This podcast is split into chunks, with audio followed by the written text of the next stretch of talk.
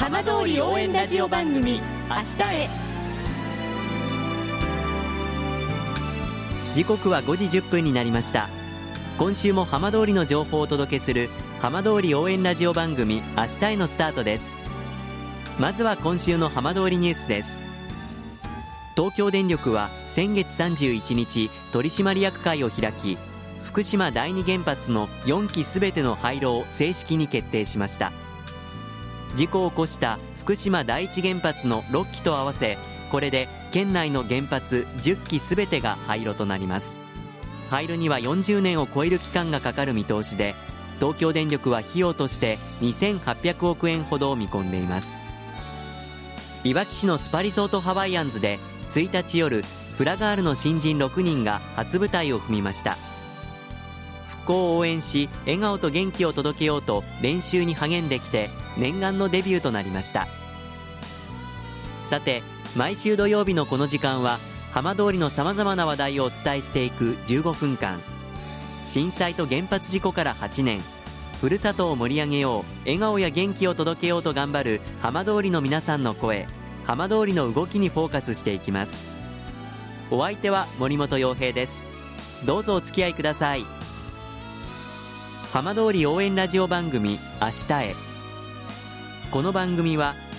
地球を守る未来をつくる東洋システムがお送りします。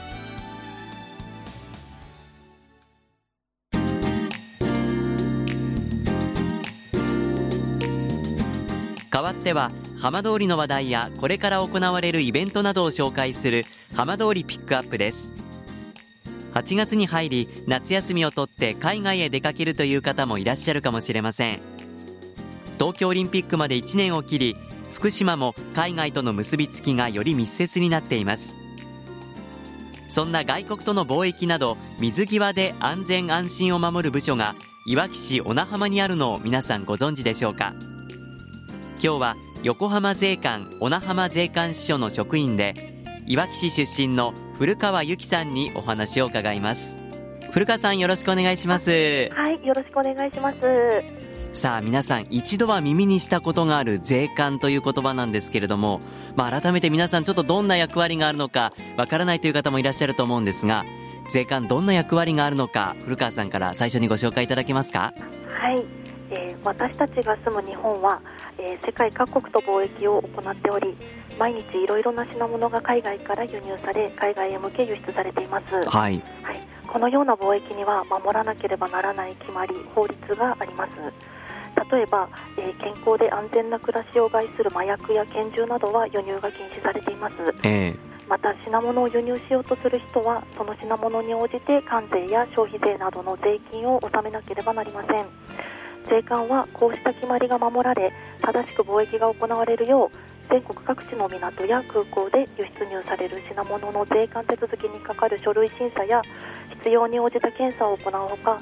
麻薬や拳銃などが品物に紛れて密輸されないよう取り締まりを行っています。はい、まあ、本当に大切な役割を果たされているということですがその中でもいわき市にある小名浜税関支所では主にどんな業務が行われているんでしょうか？はい。私が勤務する小名浜税関支所が管轄する小名浜港は外国から年間約480隻の船舶が入港しています、はい、小名浜港では石炭や銅などの非鉄金属が多く輸入されこのような品物の税関手続きにかかる書類審査や検査を行い関税や消費税など税金の徴収を行っています。また外国から入港した船舶や乗組員に対して必要な検査を行うほか港のパトロールなど取り締まりを行っています本当に身近な小名浜の港ですけれども非常に海外との結びつきが強いということなんですね。そうですね。まあ、そんな中ですがあの古川さんはどうして税関の職員を志したんですか？はい私が幼い頃から国際的な仕事に憧れていましてえ採用前に税関の業務説明会に参加した時にこれまで空港のイメージが強かった税関だったんですけども、ええ、空港のほかに港においても貿易の最前線で多岐にわたる業務を経験するということを知り興味を持ちました。それと、えー、採用後に行う新規採用研修や語学研修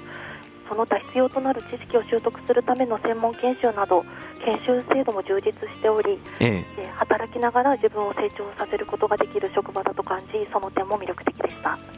まあ、税関のお仕事、本当に多岐にわたっているとお話ありましたが、はい、やはりでも職員になるの試験難しいのかなというイメージありますがいかがでしたか？試験は、えー、国家公務員試験を受験することになるんですけども、ええ。えー、やる気があれば誰にでもチャンスはあると思います。やる気が一番ということですね。は い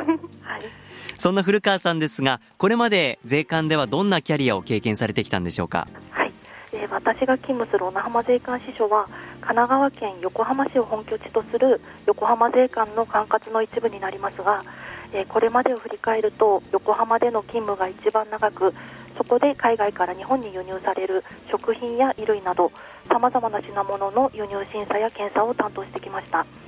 また横浜税関には海外から日本に到着する外国郵便物の約9割を取り扱う川崎外郵出張所がありますが、はい、はい、そこで外国郵便物の検査業務を3年ほど経験してきました。今古川さんは小名浜税関支所にお勤めですけれども現在はどんなお仕事を任されているんでしょうか、はい。えー、外国から小名浜港に入港する船舶の入出港に関する税関手続きや貨物を船に積み込む際に必要な手続きの書類審査など窓口業務のほか実際に外国船へ乗り込んで船内検査や港をパトロールするなど取締り業務を行っています。また、えー、福島空港での領具検査業務も行っています。最前線で働かれることもあるということなんですね。そうですね。そんな仕事をする上で普段から心がけていることは何かありますか？はい、えー、税関は空港や港など日本と外国をつなぐ最初の玄関口で、え国の安全を守る仕事のため緊張感を持って日々業務に取り組むように心がけています。大変なことはありますか、はい、先ほど申し上げた通り税関は不正薬物などの密輸取締や貿易における通関手続きなどさまざまな仕事があるため幅広い業務に対応するための知識や技術の習得が大変です同時に日本と外国との接点にいることで日本にいながら海外を身近に感じる仕事なので、えー、グローバルな舞台で活躍したいと思っている人にはとてもやりがいのある仕事だと思います。古川さん最初にご紹介したんですがいわき市のご出身ということですけれども、はい、まあ、現在地元いわき市で税関の職員として働いているそんなことについてはどんなふうにお感じになっていらっしゃいますか？はいもともといわきの海が好きでいつかは地元いわきに戻って地域のために何かしたいと考えていたので現在税関職員としていわき市の安全と活性化に貢献できる仕事に携わり純粋に嬉しく思っています。お休みは何か特別な過ごし方だったりリフレッシュなんかはされてるんですか？はい、えー、休みの日は今3歳になった息子がいるんですけども、ええ。えー、と一緒にあの公園で自転車に乗ったり遊んだりして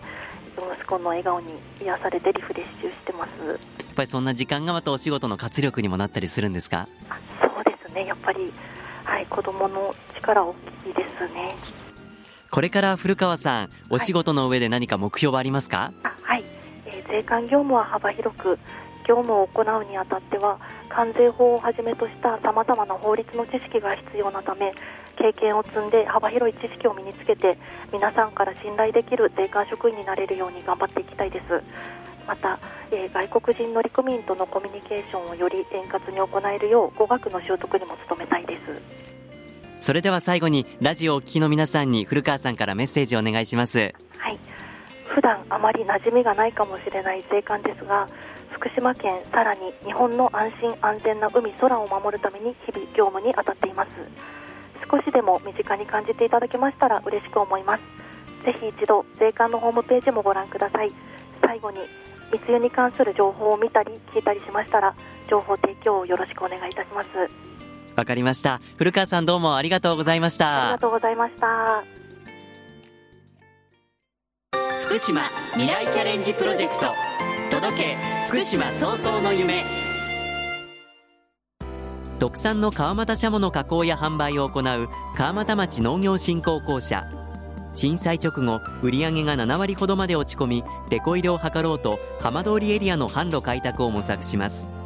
そんな時福島未来チャレンジプロジェクトでいわきや楢葉など実績がなかった地域の販路を紹介され今では売り上げも震災前の水準に戻りつつあります。斉藤浩二製造課長はさらに川俣シャモの知名度を高め町をもっともっと元気にしたいと意気込んでいます。プロジェクトでは早々12市町村の事業者の皆様を対象に販路拡大を中心としてさまざまな取り組みを支援しています。詳しくは事務局0363805490に平日午前10時から午後5時の間にお電話いただくか番組ホームページのバナーをクリックしてください。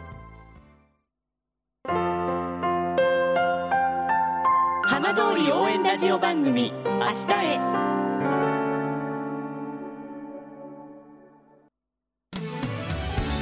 浜通りの情報をたっぷりでお送りしてきました浜通り応援ラジオ番組明日へ。ここで浜通りのイベントを一つご紹介します。浪江町の町並みマルシェで明日マルシェの日夏休み爆笑ライブ in 浪江が開かれます。